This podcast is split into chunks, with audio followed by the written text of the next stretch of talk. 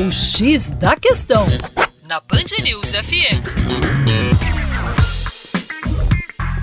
Olá, tudo bem? Eu sou o professor Percy Fernandes da equipe Terra Negra.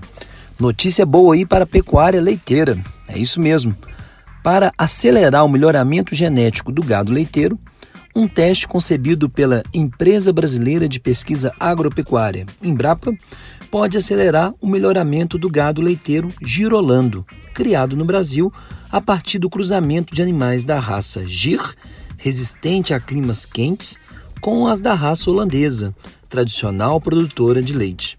A partir do material genético extraído de células do sangue, o teste permite verificar se o touro ou vaca candidatos a se tornarem reprodutores apresentam os marcadores moleculares associados às características que se deseja desenvolver no rebanho, como maior capacidade de produzir leite e resistência a doenças. Os marcadores de DNA usados nos testes genéticos foram estimados a partir de informações do Banco de Dados e Pedigree da Associação Brasileira de Criadores de Girolando. Os cruzamentos desses dados permitem determinar com maior precisão e em menos tempo quais os machos e fêmeas com maior capacidade reprodutiva e de produção de leite.